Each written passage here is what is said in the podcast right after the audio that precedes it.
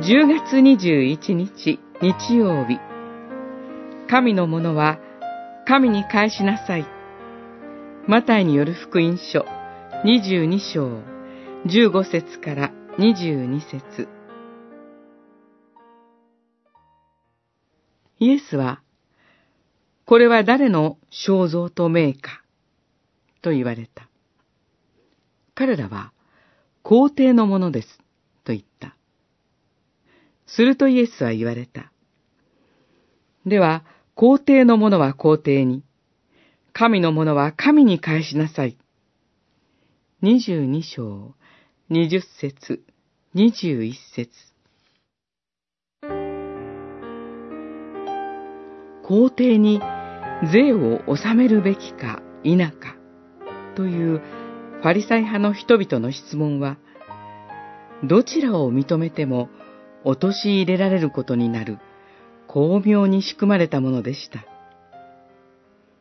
それに対して、主イエスは、皇帝のものは皇帝に、神のものは神に返しなさい、とお答えになりました。ここで主イエスは、これは誰の肖像と名か、と問いかけて、デナリオン銀貨には、皇帝の肖像と名があるゆえ、皇帝に返すことをお認めになりました。しかし、それだけではありません。肖像という言葉には、形、似姿という意味があります。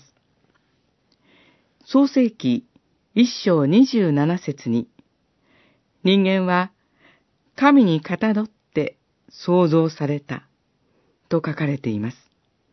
つまり、デナリオン銀貨に皇帝の肖像が刻まれているように、人間には神の形が刻まれているのです。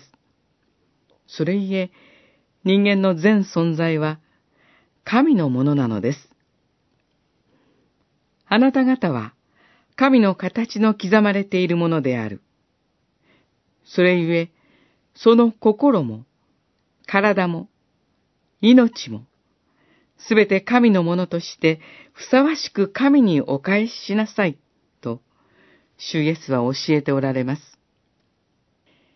人生のあらゆる領域で自分自身を神に捧げ、神の栄光を表すことが私たちキリスト者の生きる目的です。